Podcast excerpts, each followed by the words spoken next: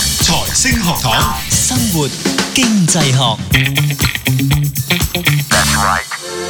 好，翻嚟生活經濟學啊！咁啊，上一節啦，Doctor Fred 咧就話咧，即係有一個嘅研究啦，一個實驗啦啊，即係通常都好玩嗰啲實驗，就係咧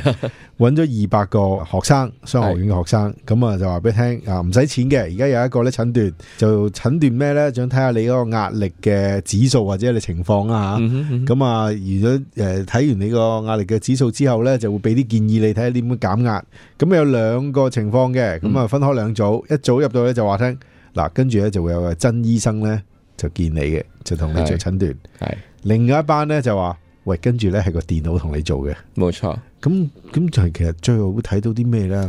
頭先我哋講話嗰二百個學生，你我我諗你大家即係用好簡單嘅理解方式，就將佢拆開一半啦。係一百，嗯即係有一百個學生同佢講話係真人，一百個學生同佢講係啊 AI 咁樣樣。咁然之後研究者就俾佢哋自己揀，係，你肯唔肯做呢一個即係已經測已試？經入到已經知係醫生嚟㗎啦。係啦，即係你入到去嘅時候，佢同你講咗㗎啦係。咁然之後你中意做嘅咪做咯。你可以佢唔做嘅，係啦，啊你都可以唔做嘅，唔使錢你㗎咪嘛走咯係咁樣啊樣，係啦。咁佢哋發現呢，原來呢，你同佢哋講話你見嗰個係真人醫生嘅話呢，其實有四成嘅人呢係會願意接受呢個測試嘅， O K，四成。嗯其實我自己去睇呢個百分比已經低㗎啦，其實講真，係唔使錢，唔使做咁錢多嘢講，無啦啦幫我 哋做做個測驗，佢可能係覺啊得無聊啊，可能係都唔知啦。咁如果係同佢講話係 AI 嘅話呢，情況更加慘不忍睹，嚇係得廿六個 percent 嘅啫。嘥時間咁啊走去啦。嗱，咁喺呢度呢，你又見到一樣好有趣嘅嘢，即係嗱，你諗下個研究者一開始同學生講嘅時候呢，同佢講免費啦，首先係係啊，OK，誒壓力測試啦，係啊咁壓力測試就對佢哋就貼身啲啦，應該就因為佢讀緊書噶啦，係啊咁但係呢，唯一嘅分別呢，就係一個就同佢講係真人，嗯一個同佢講係 AI。係咁然之後嗰個數字啊，即係肯參與個數字，一個係四成，一個得兩成六，其實差好遠喎。係咯，即係反而啲人中意見見真人醫生見多真啲。人醫生多啲喎，係咯係咯。咁而且兩個 set up 嘅情況咧，其實係冇分別噶嘛，係啊得一個分別嘅啫嘛，就係啊係真人定係 AI 啫嘛。係啊，換言之咧，喺呢一個咁簡單嘅實驗裏邊，我哋見到啲乜嘢咧？見到啲人係寧願見真醫生，嗯，都唔想見 AI 醫生，覺得 AI 醫生冇用啦，可能。但係咧，你又要留意喎，我哋頭先咪講過咧，其實嗰個實驗裏邊咧，同學生講得好清楚嘅，就同佢講有過往記錄。八成以係上，啦，八成幾係準確嘅，無論係真人好定係 AI 都好。係咯，咁但係呢，表現即係個嗰個醫生嘅表現係一樣嘅情況之下呢，嗯啲、人似乎都係願意跟真醫生多啲。點解啊真係係仲有第二個實驗又係好有趣， ？O K，咁第二個，首先我哋研究咗就係比較真人醫生同 AI 醫生，如果喺嗰個準確度相相等嘅情況下會點啦。咁、第二個實驗呢，就去調節少少啦。嗯，咁咧喺第二個實驗當中呢，佢就訪問咗七百個美國人啦，就喺 online 咁樣去問啦，嗯究竟呢，佢哋會選擇一個 AI 醫生啊，定係一個真人醫生？嗯，嗯個情況係點呢？就係、個 AI 醫生呢，仲要表現得好過個真人醫生嘅。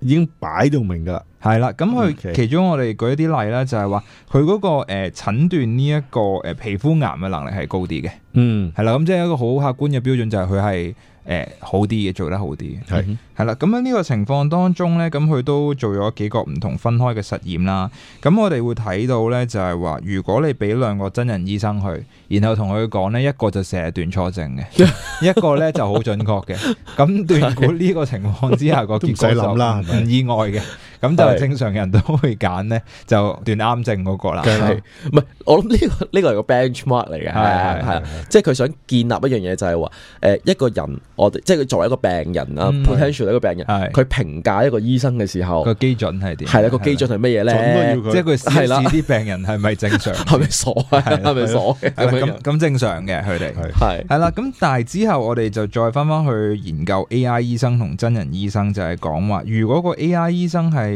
做得好啲嘅話，咁佢哋會揀 A.I. 醫生定係真人醫生呢？咁我哋發現個結果呢，就比頭先個 benchmark 呢個效果就低嘅，即係證明有一部分嘅人呢，係 even 佢知道咗 A.I. 醫生係做得好啲呢，嗯佢都係走咗去選擇呢個真人醫生嘅，冇錯，係冇錯。喂，咁呢樣嘢就好有趣喎，因為嗱， 我哋就好似 Stephen 所講，咁正常噶嘛，係咯，係咯，咁應該係睇下個醫生有幾醫梗係術啦高明啊嘛，梗係啦判斷有幾準確噶嘛。梗係啦，咁點解喺呢個情況之下用 AI，佢覺得佢準確啲，佢知道佢準確啲，但係有部分嘅人咧，又仍然係偏向要真人醫生咧。呢一個呢，就係嗰個研究人員發現到一個最特別嘅地方啊！換言之呢，喺呢一度呢，其實我哋有少少取捨喺裏邊嘅喎，嗯係即係我為咗有一個真人，係我係犧牲咗嗰個準確準性喎。確性，我寧願個叫個冇咁準嘅，係啦，咦嗱，但呢一樣嘢咧，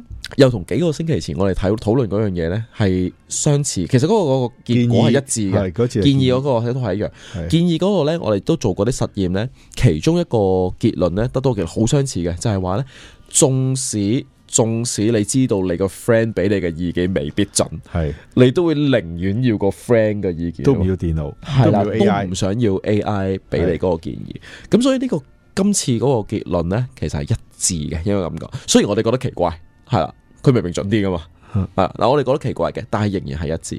嘅。咁第三個實驗係乜嘢呢？我哋頭先討論頭嗰兩個呢，都係講緊啲人呢會揀真人定係揀 AI。OK，第三個實驗咧，想望嘅嘢咧，又輕輕有少少唔同。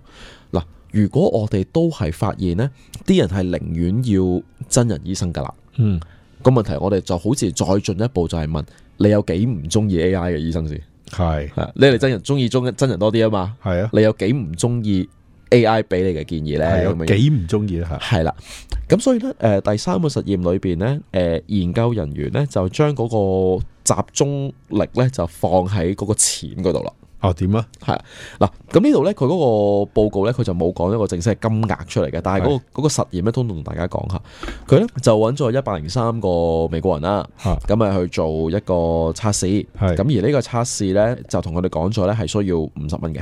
我要俾五十蚊嘅，係啦，即係佢話值五十蚊啦，將佢最後幫你俾價值50蚊啊啦係啦，價值五十蚊啦，做咩測試咧？都係一個壓力測試嚟嘅，又係壓力測試，係啦，即係覺得你睇精神壓力有幾高咁即係有啲嗰啲問題㗎。嗯咁然之後咧，然之後咧佢就話咧一樣啦，分開兩組人。係 OK，一早咧就同佢講咧話咧，誒、嗱，你而家咧我就唔係俾你揀，而家咧你就有一個 AI 嘅 AI 嘅醫生，醫生 OK 係就會幫你做啦咁樣樣。咁咧個成本咧就五十蚊，咁我哋幫你俾咗啦，咁係樣即係咁樣啦。 OK OK，咁而另一個對照組咧就同你講話，誒、都係做一樣嘅測試，今次咧就真人醫生嚟嘅，啊，真醫生嚟嘅，你係真人醫生嚟佢有冇嘅，分別先呢兩個呢個兩個選擇？有冇分別嘅意思係？即係話個準確度啊嗰啲啊，我能冇力上嗱，準確度咧都係一樣嘅，係九十 percent。OK，其實 actually 係八十九個 percent。咁冇分別㗎啦，係咪？嗱，理論上係冇分別啦，因為你知道個準確度一樣嘅喎，係一樣㗎嘛，係啦你同我講咗咯，係啦，都係價值五十蚊㗎嘛。都係同你講價值五十蚊，雖然佢幫你俾咗嗯 ，OK。 OK，係啦，咁然之後咧，今次有趣嘅地方係乜嘢咧？有趣嘅地方就係、嗱，好似譬如 Steven 你參加咗呢個實驗啦，你收到張紙條啦，我就同你講話，係哦，你係 AI 嘅 AI Doctor，OK，、係咁然之後咧價值五十蚊，咁 waive 咗你啦，咁樣係，咁然之後咧就俾個 option 你，假如阿 Steven 你咁唔中意 AI 嘅 Doctor 嘅話咧啊，你可以自己加錢，可以貼錢嘅。係啊，你可以貼錢，我就換個真醫生俾你。 OK，個問題就 係你咁我願調意貼翻幾多轉錢啊先 啦，我可唔可以係本身係你俾我揀 AI，我可我唔係我係揀到真人醫生，我想揀翻係 AI 得唔得先？唔得唔得，唔得係啦，因為你有張字條就同你講，你而家 default 係 AI Doctor 噶啦。哦， OK，咁 Cardo 就係另一組嘅實驗啦，係佢就收咗張紙同你講，誒真人真醫生，人醫生係，正然之後同你講話，咦，如果你想要玩 AI 醫生嘅 話咧，係一樣加錢啦又要俾錢咁樣係啦。咁然之後咧，就研究人員咧就收集呢啲數據翻嚟，係就睇下 Steven 呢一組本身係 AI Doctor 嘅，願意俾幾多錢轉真人，係同埋比較一下啱啱 Cardo 呢一組。嗯，真人醫生願意俾幾多錢轉 AI 醫生？我真係好想知喎，不過留翻下一集咧講究竟 肯唔肯咧？我 覺得我冇理由再揞錢咯，你都幫我俾咗咯。誒，好啦，下次再講。 OK，